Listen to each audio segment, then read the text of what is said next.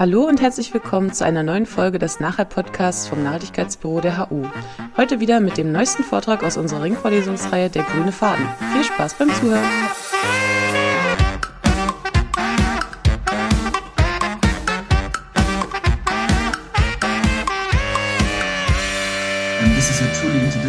Topic. And I think, um, from my understanding, many of you come from different disciplines. And I think this is also a very nice basis for us then to have a nice discussion later about the topic. I'm sure many of you have already heard um, about the linkages between climate change, environmental uh, changes, and, and uh, human mobility. And it's also a topic which is quite timely and has received a lot of attention.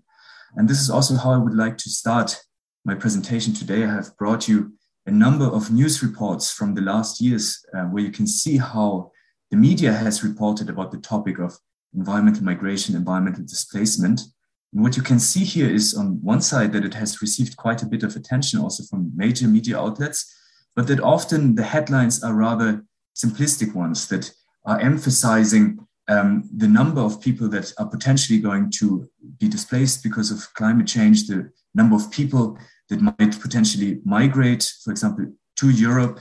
And today I would like to show you that the topic is in many ways much more complex than what we see in these media headlines. And there's much more um, things that we need to take into account, much more aspects that we need to take into account to fully understand what really climate uh, mobility, um, as I will be referring to it, um, really means.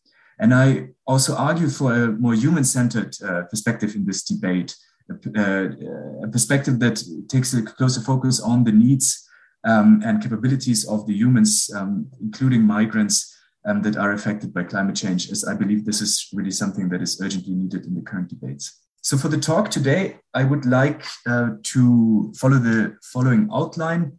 At the beginning, I would briefly like to talk about the general links between climate change, climate change impacts, and populations. So, in what to what extent is, is climate change really of relevance for populations, and where are impacts um, felt?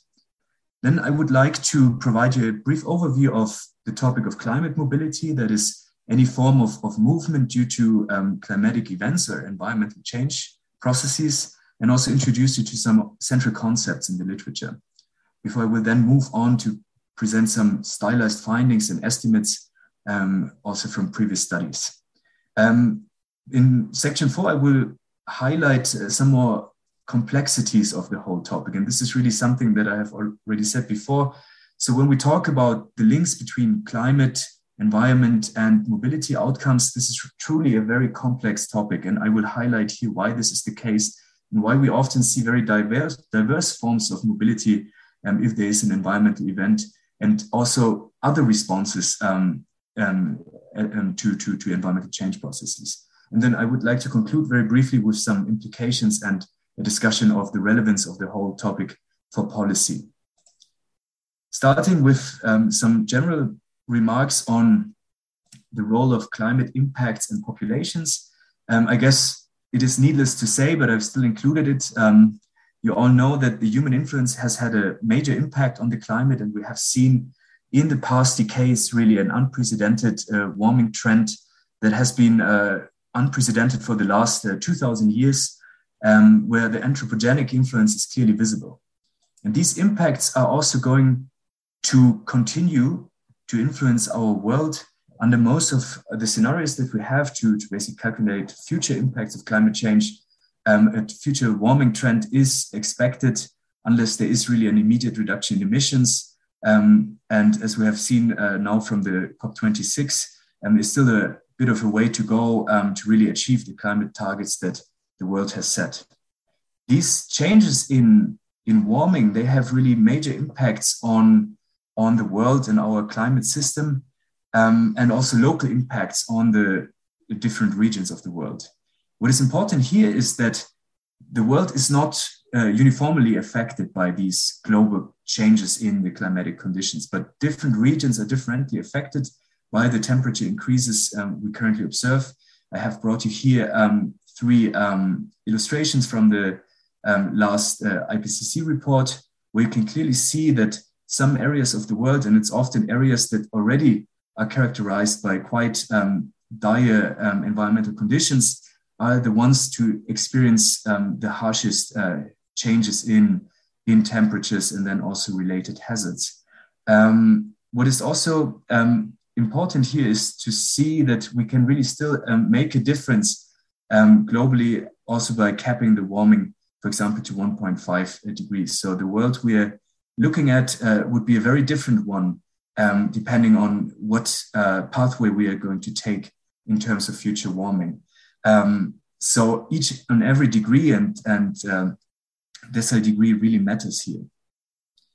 In some region, regions, the impacts of climate change may be so strong that limits to adaptation may be reached, where the risks and losses due to climate impacts may rise to intolerable levels, that is, levels where local populations um, can no longer sustain the livelihoods or their existences. And this is, of course, the moment then when um, also mobility becomes very relevant because in these cases, migrating away from those areas might be the only um, suitable survival strategy for those people. Depending on which geogra geographical region we look at, climate change can have very, very different impacts um, on the local level. We here look at, for example, differences in, uh, for example, impacts such as rising sea levels or flooding, heat and, and drought events, uh, impacts due to wind and erosion, storms and heavy rainfall, and forest fires, such as we have seen them uh, in, the, in, the, in the US in the past years, and also loss of biodiversity. All of these differential impacts can have in turn effect can have an effect on on human systems and then in turn also uh, affect uh, mobility patterns and how and uh, how exactly we will take a closer look at this in a in a moment what i wanted to to show you here is that these impacts of climate change um, even though we see some differences between regions they are truly global. So that's really a global issue. Um, and this is also the answer to one of the statements that I've given you. There is no region in the world that will not be affected and is not already affected by climate change and its impacts. And you see that these impacts range from diverse, um, basically affect differential sectors um, such as um, such as uh, such as um, uh, the biological um, um, system that is here depicted in, in, in green, that is impacts that are highlighted in green in this graph that I've also taken from the, uh, not the last, but the previous IPCC report, and also impacts on, on human systems, which are highlighted here in, in red. And you see quite a diversity in the impact. And depending on what the impacts are, we see also differential impacts on populations. And this is quite important when it comes to understanding then the links to human mobility because each and every uh, uh dif different effect on different systems um, can have different implications and ramifications for for how people um, move, migrate, or are forced to to to leave their homes. I wanted to illustrate that with an example here from Peru that I've taken from research from one of my uh, colleagues, Jonas Bergmann, um, who has done a lot of work on the linkages between uh, climate change and migration in Peru. He has also prepared an assessment report for IOM on climate change and migration in Peru. And uh, I have taken here two pictures from Peru where you can see that uh, the impacts and consequences of climate change can have very different um, different uh, different uh, effects depending on also where you are. So the top picture is from the mountainous regions of Peru. So those of you who are familiar with the country, Peru has a coastline, um, some plains coastline, and uh, and some highlands, and then some rainforest uh, regions. So this is like the three major uh, uh, zones that you can find in Peru. For people who are living in the mountains in Peru, the big challenge in the future will be that they are facing um, water scarcity um, mainly because of the um, uh, melting of the glaciers. So many of the communities in the mountains in Peru, they retrieve their drinking water and also the water they use for irrigation and agricultural activities. They take it from the um, uh, flows and streams that come from the glaciers, and these are slowly melting, putting really a high pressure on water security in these areas. At the same time, we see in Peru um, increased flooding risks in the plains with some major floods occurring in the past years. Where people were forcefully displaced from their homes because um, there was uh, basically too much water, too much uh, rainfall, and resulting um, flooding. So here you see that in the same country we have really this um, paradox, um, uh, paradox impacts that you have on one side in one area too too much water, and the other area in the mountains too little water, highlighting really the diversity of the impacts on populations. Climate impacts are of relevance for various aspects of human systems, for various um, issues related to our livelihoods. I have um, here displayed uh, the Sustainable Development Goals to highlight that really climate change can potentially have an impact on many of these uh, goals and might, in fact, already today um, put um, the achievement of some of these goals at risk. Um, I'm just mentioning a few, for example, um, risk related to increasing poverty, of course, food security, health, um, access to, to clean energy, uh, clean water and sanitation, um, working conditions, and of course also livelihoods in, in cities and communities. And this is just a few of them.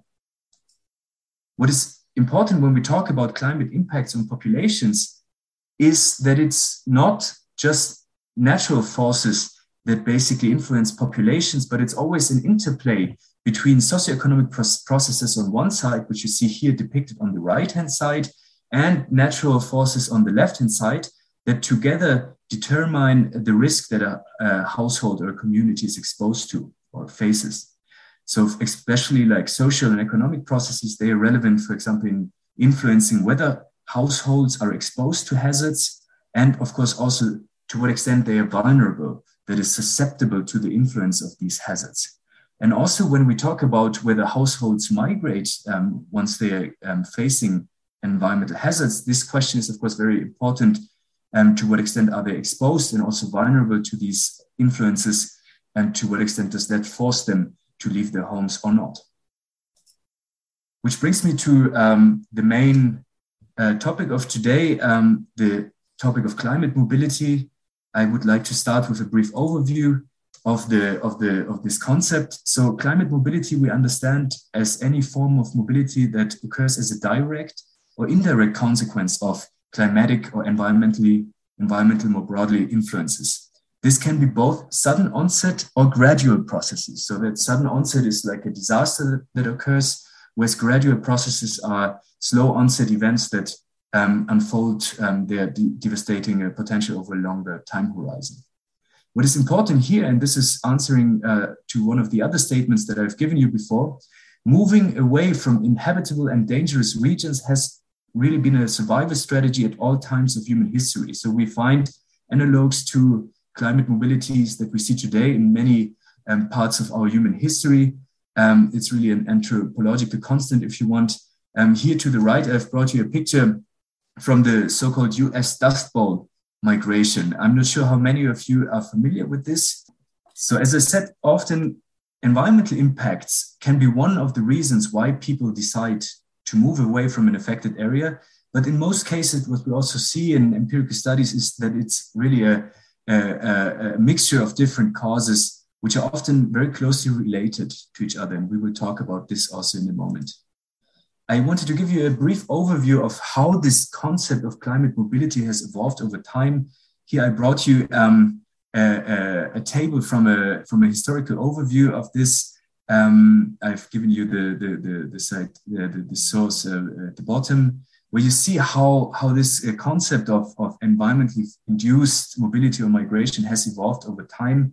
What is interesting is that already early migration theories, um, such as by Ravenstein, for example, have emphasized the role of the environment for migration processes. And then this idea that environmental change processes can influence migration has gotten a little bit lost and only came back into the literature in the middle of the last century, um, mainly against the background um, as the environment is being uh, seen as, a, as a, a, minor reason for migration. You also see this here in the terminology used at the beginning. They were very much referring to environmentally induced migration as a, as a primitive form of migration. And only then in the 1980s and 1990s, um, this has gradually started to change. Um, also, um, um when we were more and more facing the consequences of climate change, of course, um, where we now start to really um, shift more our focus on the issue of, of, of, of environmental change and, and human mobilities. What we see is that already today in many regions of the world, changes in environmental and climatic conditions are closely linked to migration dynamics and different other forms of human mobility. Um, I have brought you here um, a figure from one of our recent publications uh, where we looked into the relationship between different uh, processes of environmental changes at the bottom part. And then um, at the top part, this is the, uh, the trend lines, uh, different mobility outcomes, um, where we could show that in different parts of the world, we see um, relationships um, between the two factors, uh, the two variables. Um, but what we also saw is that the strength and the direction of the relationship very much depended on local conditions and, of course, also the type and intensity of the experienced environmental influences. So there is truly no automatism in, at play um, when we talk about the linkages between environmental change and mobility. Um, not everyone also who is affected will migrate, and I will show you more about this later. Before that, I would like to briefly highlight that when I talk about mobility and climate mobility, then I basically talk about very diverse forms of, of um, mobility that mobility can take. And actually, there is not one form of climate mobility at the end of the day. mobility can be temporary or permanent. It can be short distance or long distance. It can be within a country, that is internal migration, or international. It can be circular or linear and different other forms. So we have really a multiplicity of different um, forms that uh, mobilities can take. And this puts also us researchers as well as policymakers and practitioners uh, to, it, it, gives us many challenges, of course, in, when it comes to measuring mobility outcomes, when it comes to uh, predicting uh, mobility in the future, and so on. Important distinction is uh, the one between migration, displacement, and then also relocation. So, um, when I talk about climate mobility, I'm referring basically to different forms of movements um, that um, includes all of these three mentioned ones here. When we talk about migration, we speak of either temporarily or permanently uh, resettlements, that is spatial movements that can be either forced or voluntarily. So with migration, it doesn't make really a difference if people were initially forced um, to move or decided by themselves voluntarily. What is important is that they relocate to a different location. When we talk about displacement, on the other hand, we have um, basically only forced movements in mind that result from a specific hazard. Um, typically, these are rather short term moves, short distance moves, where also people tend to return back to their um, home locations in many cases. So, this distinction between migration and displacement is quite common because it's often also confused then um, in, in the public debates. Um, of course, displacement can result um, or can be migration if people stay in the um, destination areas where they migrated to. Relocation, which I will not uh, touch upon so much here, that refers to any planned or assisted um, form of mobility. Um, for example, if a hazard uh, if, if a hazard might occur, then governments might decide to to to, to relocate population. Um, and this also does not necessarily have to be voluntarily. So that's also quite interesting um, there's interesting research about this as well. That of course some population might not want to be relocated, and the success of such relocation programs very much depends um, on involving uh, the communities that are to be relocated and taking them on board to really um, basically have also their um, decision power in this. Um, we typically distinguish um, or describe climate mobility along a continuum, um, where on one side you have more forced forms of displacement that result from unforeseen rapid events where people have very low levels of control and are, of course, very vulnerable. And on the other side, more voluntary forms of migration where people have greater control over the process and often where the basically migration is used rather as a preventive strategy, um, as a potentially adaptive strategy to environmental change processes and not so much as a, as a, as a measure of last resort. So this is also why you see um, the voluntary migration rather as a response to more long-term, gradually unfolding environmental threats, whereas forced displacement is more common with rapid onset events and catastrophes. The decision to migrate or to move is at the end an outcome of complex interactions between both contextual influences and individual factors that shape whether a household or an individual um, decides or can afford um, to leave the home. And uh, the environment, um, climatic factors are just one of many factors that play a role here. So it's really an interplay um, of many different um, aspects and factors that, that shape um, mobility outcomes. And this is also what makes this field for research quite interesting, but also quite challenging, because for us, basically identifying in which areas which of these factors is most relevant, and then using it, for example, to predict um, outmigration from an area in the future, that is not so easy because these factors can very strongly vary depending on what uh, respective context we look at. Climate change, to make it even more complex, climate change can not only affect mobility directly, for example, by representing an immediate threat for populations or undermining um, immediately the livelihoods of populations, but it can also affect mobility outcomes indirectly. So, for example, by undermining economic, um, economic, uh, the economic or political or social systems that then in turn lead, for example, to increased uh, migration. So, I've given you a few examples here. Um, for example, um, a depletion of resources that can gradually lead um, to, to, to increased pressures on populations, increase livelihood risks, and then um, forces people to move out. Um, but the actual climate signal might already um, might, might, might not be so strongly visible in this case. Or imagine a, a rapid onset uh, disaster event that then has uh, ramifications for local societies, um, which then in turn leads to, to greater mobility uh, from that area. Um, we would still have an impact here from, um, from the environmental side, but, um, but it is an indirect one. When it comes to our scientific knowledge from our scientific literature, then tentatively we have a better knowledge about the direct impacts of um, environmental events and also climatic changes in areas on, on migration compared to um, the indirect ones, simply because there's such a enormous complexity involved in understanding how these different um, potential channels uh, can influence mobility outcomes in different contexts.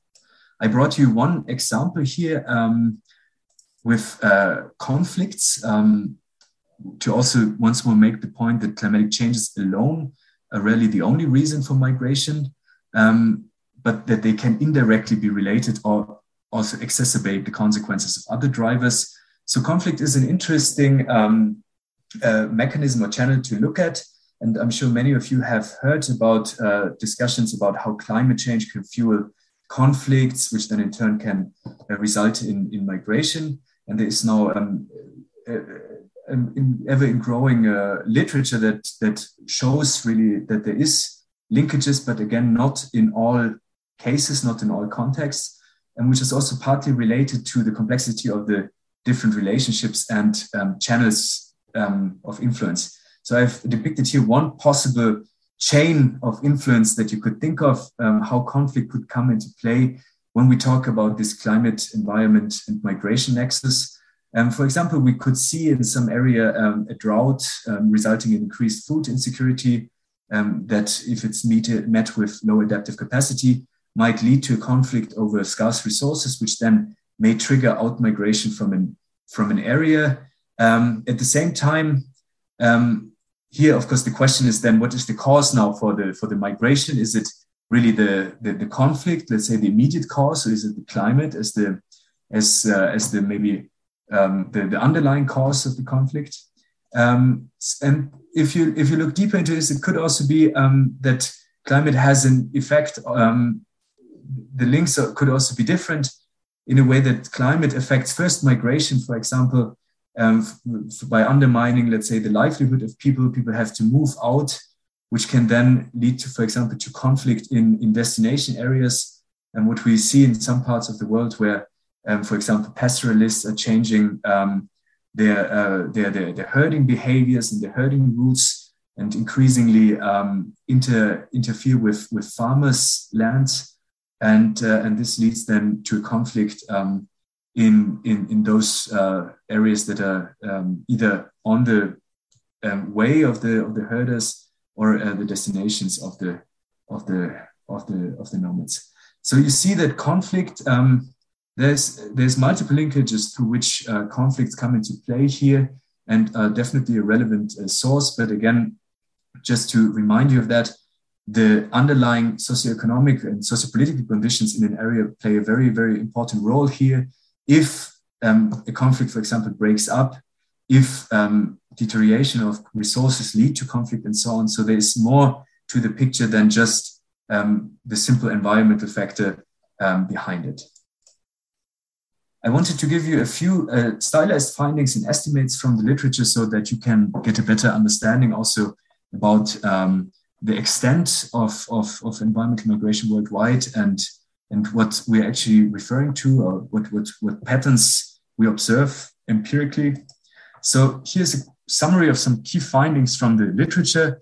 So when we talk about environmental mobility, then we primarily talk about internal or regional mobility. So in the rarest cases, um, people really migrate across the, the borders of their countries. So this was one of the other statements that I've given you.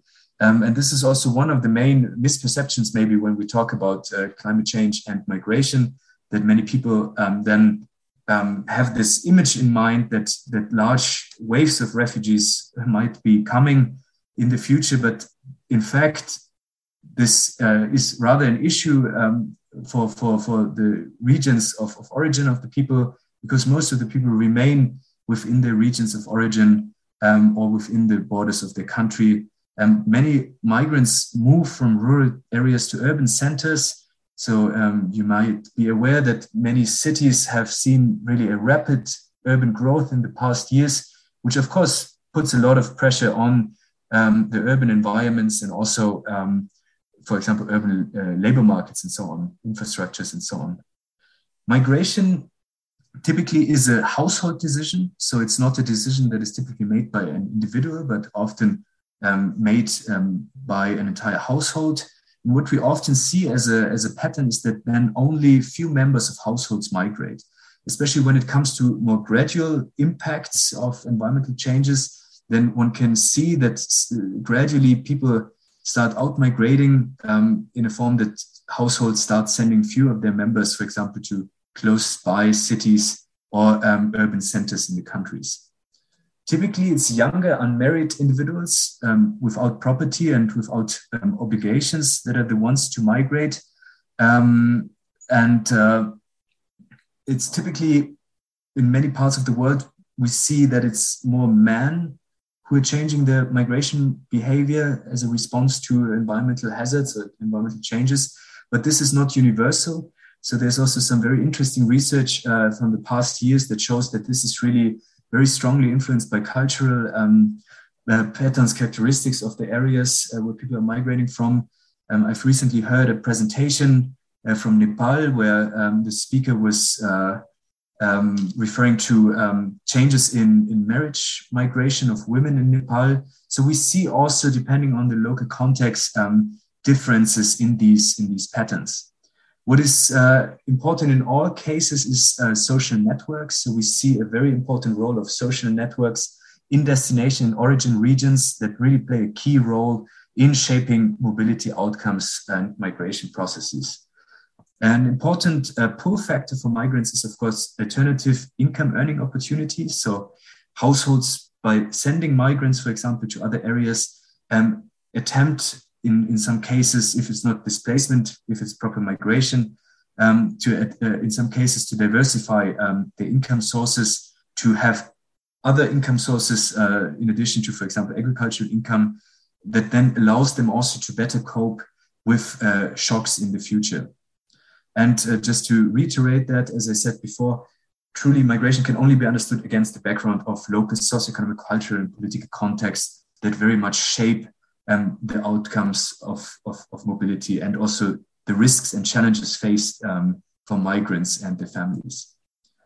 Here I have brought a figure from the Internal Displacement Monitoring Center, um, which shows um, the number of new displacements, um, both uh, due to conflict and um, environmental hazards in the year 2020. Um, the conflict displacements in these pie charts are um, highlighted in orange. The ones to, due to environmental causes are the ones in blue. And what you can see maybe from here is that um, the largest um, share of um, displacements due to environmental hazards is actually not in Africa, but in Asia. So we truly see, we really see that that most people um, who get displaced every year is in South Asia or Southeast Asia. So here we see the the, the main impact uh, on on displacement. That also holds when you correct uh, for the for the larger population sizes in these areas. Um, what you also see is that um, where we see that in some regions conflict are really the main driver of, uh, of displacement. And we see that overall, globally, it is still um, the majority of displacements are due to environmental hazards. Um, it's about, so the statement that I gave you before that conflicts in war are responsible for three times as many displacements as environmental causes. It's exactly the opposite. So, on average, over the past uh, years, um, it's usually three times as many people that are displaced uh, due to environmental uh, hazards compared to conflicts in war, um, which is uh, which is uh, shocking, both for the sheer number of, of people that are displaced, but also for given the fact that often these people do not really have um, a strong reflection, for example, in our public debates, and are not very visible in our public debates if you compare it, for example, to displacement due to uh, conflict in wars that are, of course, also um, horrible. Here I've given you um, a breakdown of the number of displacements in 2020, um, where you can see to the right the displacements that occurred due to environmental hazards, um, split up in geophysical and weather related hazards. So, weather related, the ones that are more closely affected by, uh, by climatic changes. And here, if you move a little bit more to the right, uh, you can see that floods and storms are really the two primary causes of, uh, of displacements that we see um, among the environmental hazards. Um, so these two, um, depending on the year, they change. Usually, uh, can change the position. So when you uh, voted uh, floods, where when you when we talked about the statements before, um, and you and you thought that floods were the primary reason, so they are definitely one of the one of the primary reasons. So you were also right here. Um, so they account for about um, almost yeah storms and floods almost account for the entire share of weather related displacements that we see globally. The question here is, of course, and we can discuss this um, in greater detail later, So of course, how reliable is the data? So you see, for example, here at the bottom part, you see that um, the IDMC claims, excuse me, um, that only 32,000 uh, people or displacements were recorded um, due to droughts, which is certainly a very, very low number. And uh, I, I would say this is not necessarily because droughts do not displace people, but because it's harder for the IDMC to, to really capture those displacements because they are not related necessarily to, a, to an immediate event to which you can connect the displacements that occur to, um, but they are gr- more gradual processes that can also um, unfold over, over years um, and also lead to um, migration displacement um, over a longer time horizon. Generally when we are not talking about displacement but about migration so basically people um, moving to, to other regions or other countries um, the picture gets a little bit more difficult here i have brought you a map um, showing the annual net migration rates um, averaged over 2015 to 2020 and that is uh, measuring per 1000 uh, people um, so the general challenge is that whereas with displacements you can clearly um, link, or often in many cases you you have a clearer link between um, um between an environmental event and a mobility outcome. It is not so clear when you look at the general migration patterns of people, um, especially not when you look at uh, singular countries, for example. Why is that? Because it's hard to determine what the reasons, the underlying reasons were why um, people were uh, were migrating away from from a, from a region or a country. Um, typically, what we do is then we um, look basically at the entire world and look at um, whether overall, on average, we see relationships between changes in um, in livelihoods, in in environmental conditions, climatic conditions, and whether these um, affect over time uh, mobility patterns. But it's very hard to basically pin this down for a single country. One really can just look at this uh, in, a, in a larger aggregate. Nevertheless, there has been, despite these difficulties, some attempts been made in the literature to basically uh, pin down um, the number of environmental migrants, climate migrants, um, with, with, with more accurate estimates. I've given you here an overview of different estimates that have been made uh, in the past years that typically, um, where you have predictions until the year 2050, that is the last column here to the right, uh, ranging in, in, in a range of, of several hundred million uh, people that are expected to be displaced uh, due to environmental change processes. Here, I would just like to say that all of these numbers, they rest on a lot of assumptions. So one has to be extremely careful when basically taking these, these numbers. They should uh, not be taken at face value, but just given, giving an, an indication of, of, of where we, we might uh, move uh, in terms of uh, migration in the, in the future, but they also involve a substantive uncertainty.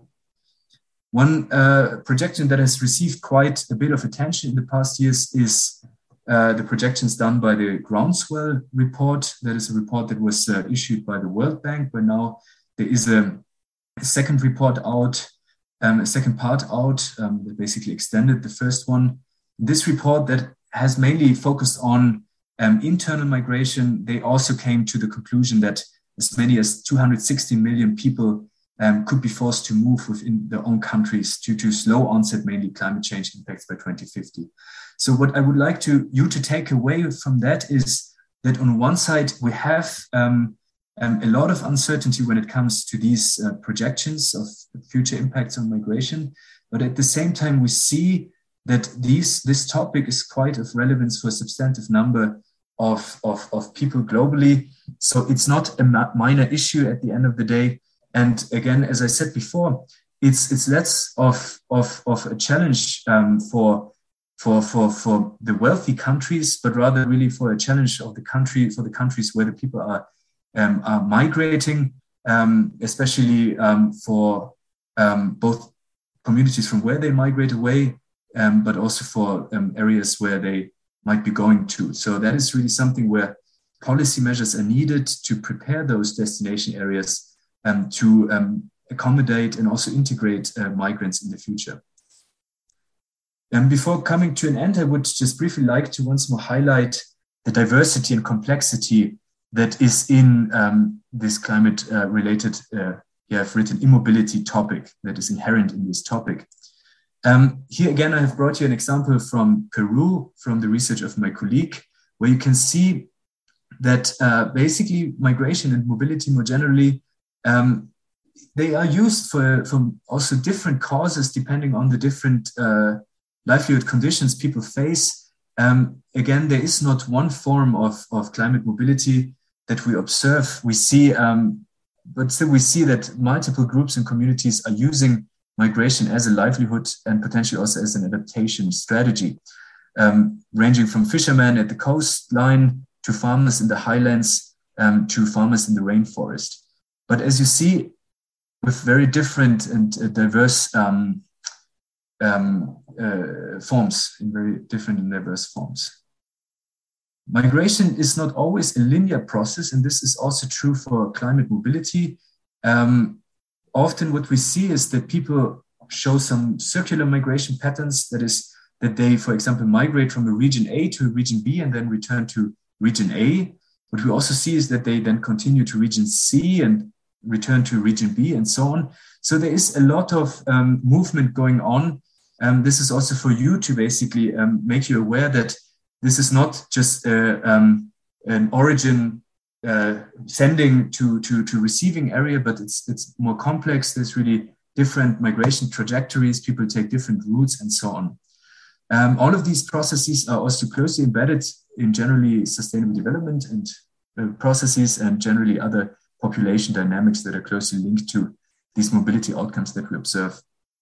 What I also want to highlight here is when we talk about research on climate change and migration mobilities, then we're not only interested in how environmental hazards affect out migration from a region A, but we're really interested in the entire spectrum of the mobility process um, up to the, um, um, um, the, the, prospective destination areas. So what we see, for example, today is that uh, many migrants are moving into, into cities where they are then um, facing other environmental challenges, maybe different ones that they have seen in their previous uh, regions of origin, but that can still be very devastating for their livelihoods. For example, we see that flooding is a major issue um, in, in many cities, for example, in Africa, um, where people who are forced to live in informal settlements are the ones that are um, primarily affected.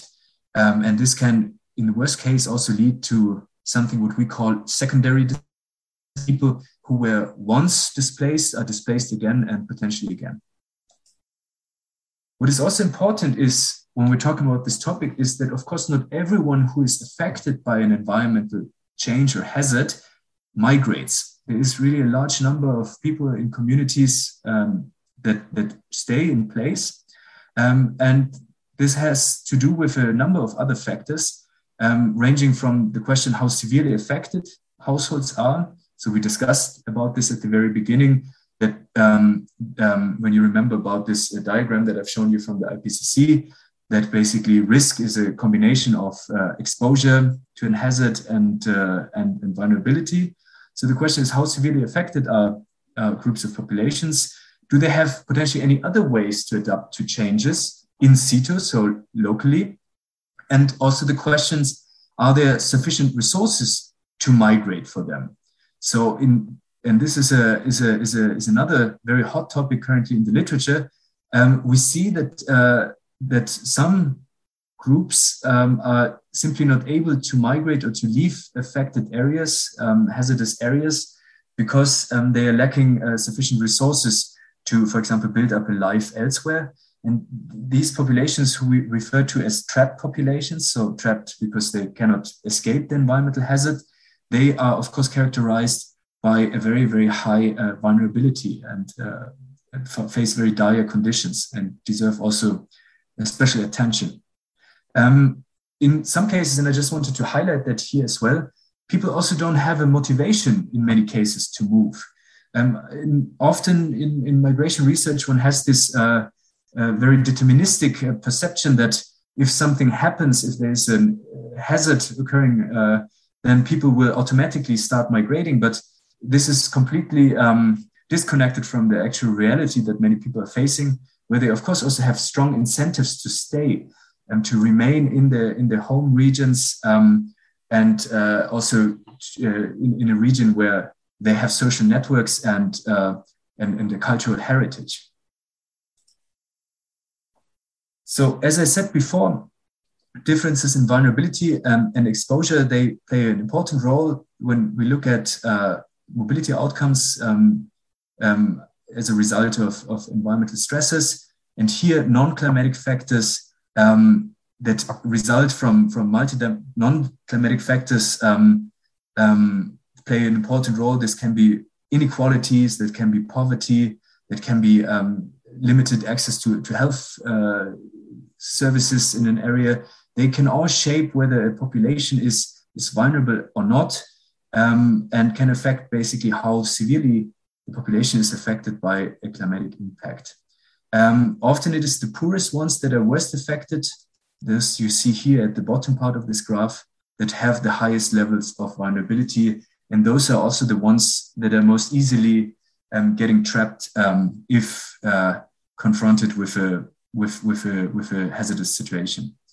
Um, we have actually done a, a number of studies now where we could show really that it is mainly populations with a middle income, so middle income groups, not the very wealthy ones in a community, not the very poor ones, but more the ones in the middle income range, um, middle wealth range that that then respond to, to environmental hazards by changing their migration behaviors.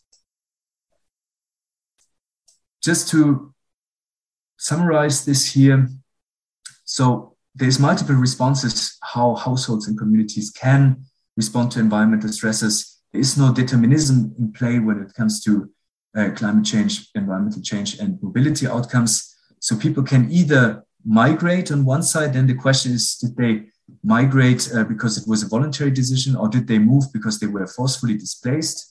Or they can, and this is often the larger group, remain in place, immobile. Then the question is, haven't they, they been affected?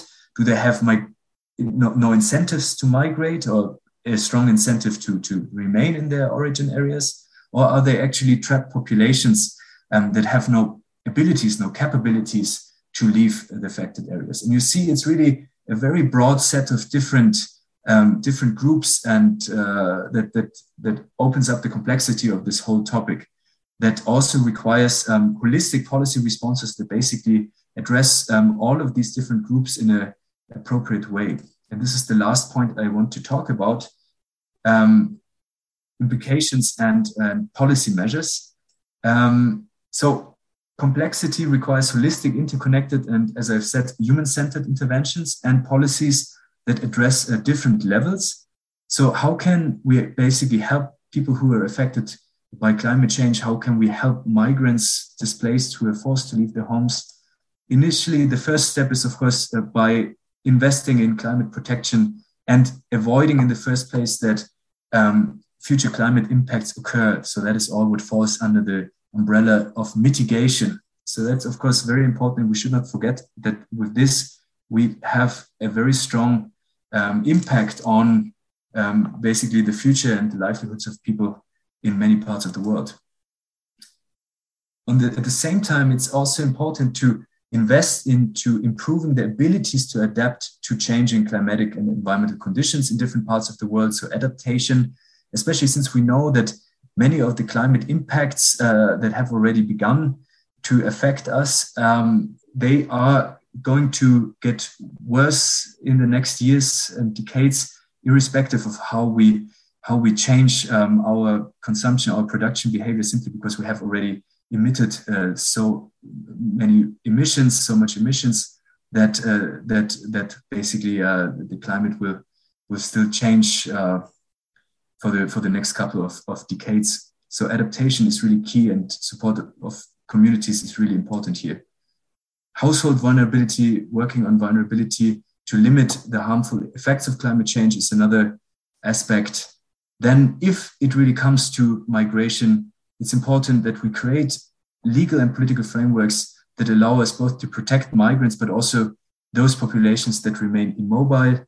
And finally, um, it is important to, in this whole discussion, to not forget uh, the destination areas, um, to prepare them um, to allow for smooth integration of migrants. And this preparation is, of course, not only um, addressing the destination areas, but can already start in, in the origin areas of migrants, for example, by, um, by enhancing um, skill sets of, of, of, potential migrants in the future, by, by um, giving them um, education and training that allows them then to successfully integrate into labor markets in the prospective urban destinations where they might migrate into the future. So before coming to an end, just here have summarized some of the points that I've just mentioned um, that I think are quite important related to improving adaptive capacities and resilience. And I would invite you to read those after, um, after uh, the presentation. Um, once you have uh, received the slides, I've also given you here a summary of achievements in terms of legal and political recognition of the topic climate migration displacement, but also highlighting that there's still a long way to go um, to fill up basically the, gaps in legal and policy frameworks to truly protect environmental and climate migrants worldwide. And finally, I have uh, given you a link here to one of our recent briefs where we looked at uh, some of these links between environmental and climate systems, migration, and urbanization processes, which I personally think um, is very important. And I would also here invite you to take a closer look at it, um, also to see basically how this um, um, how these uh, different relationships come into play and why they matter.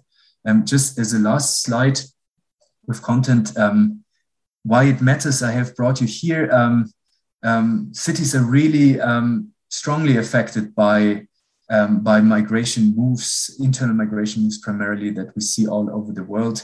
We have seen really an incredible population growth in many urban areas And this is expected to continue in the next uh, years and decades to come.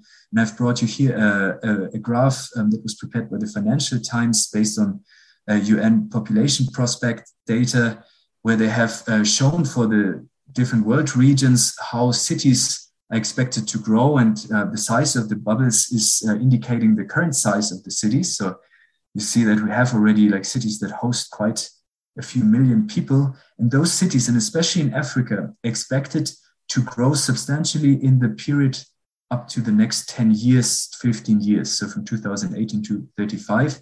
Some of these cities are, are expected to double in size, to more than double in size in the next 10 to 15 years.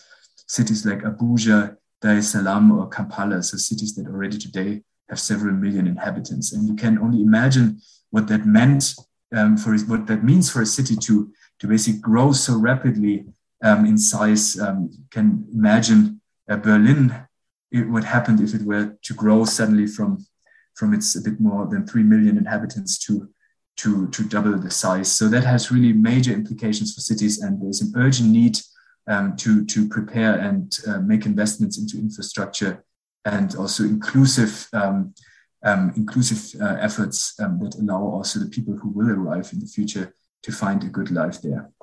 And with this, I would like to end with some last take home messages just to wrap up.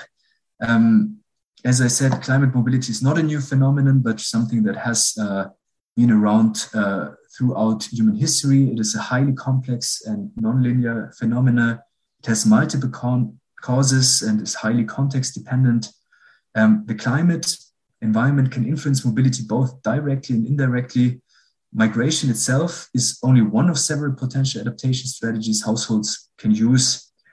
Mobility usually occurs within national boundaries. So we see in rare cases that people are moving beyond those.